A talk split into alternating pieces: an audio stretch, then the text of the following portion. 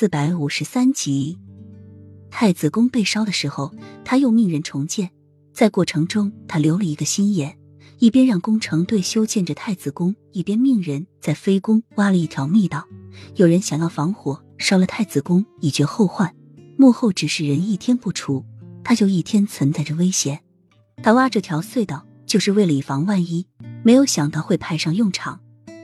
亥时一到。齐盛瑞就带着洛英来到了那个井处。齐盛瑞让洛英先跳下去，但是洛英见这井里黑咕隆咚的，什么也看不到，一时不敢跳。万一这井里有水，他不久完蛋了，想爬还爬不上来。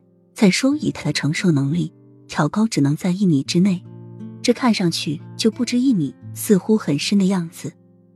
洛英不肯跳，神武门的侍卫换班，马上就要结束了，直接将洛英推了下去。自己翻身，紧接着跳了下去，扑通扑通，如落英预想的那样，这井要么很深，要么里面有水。一落到水里，落英的心立马就慌了，扯着刚跳下来的齐盛瑞说：“哪里有什么密道？这分明就是一个水井。井里没水还叫井吗？”齐盛瑞说道，拉着落英就向前游去。落英原以为只有一点小范围。但是却没有想到这井底会这么大。他不是傻子，弄口枯井放在神武门前，所以这井里住了水。从上面看上去就以为是口井，但是一跳下来却是一个池塘。井里有水，就没有人怀疑这井真正的作用是什么了。而神武门的那些守卫还经常喝这里的水，都没有发现什么，可见这井设计的有多巧妙了。齐盛瑞带着洛英在水里游着。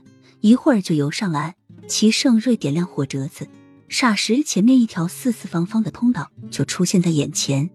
两人顺着通道一直走着，这密道似是一个迷宫，四通八达，通往各个方向。但是这密道正真的出入口只有一个，如果走不出这迷宫，就一辈子要被困在里面。齐盛瑞可谓真是用心良苦，连这点都想到了。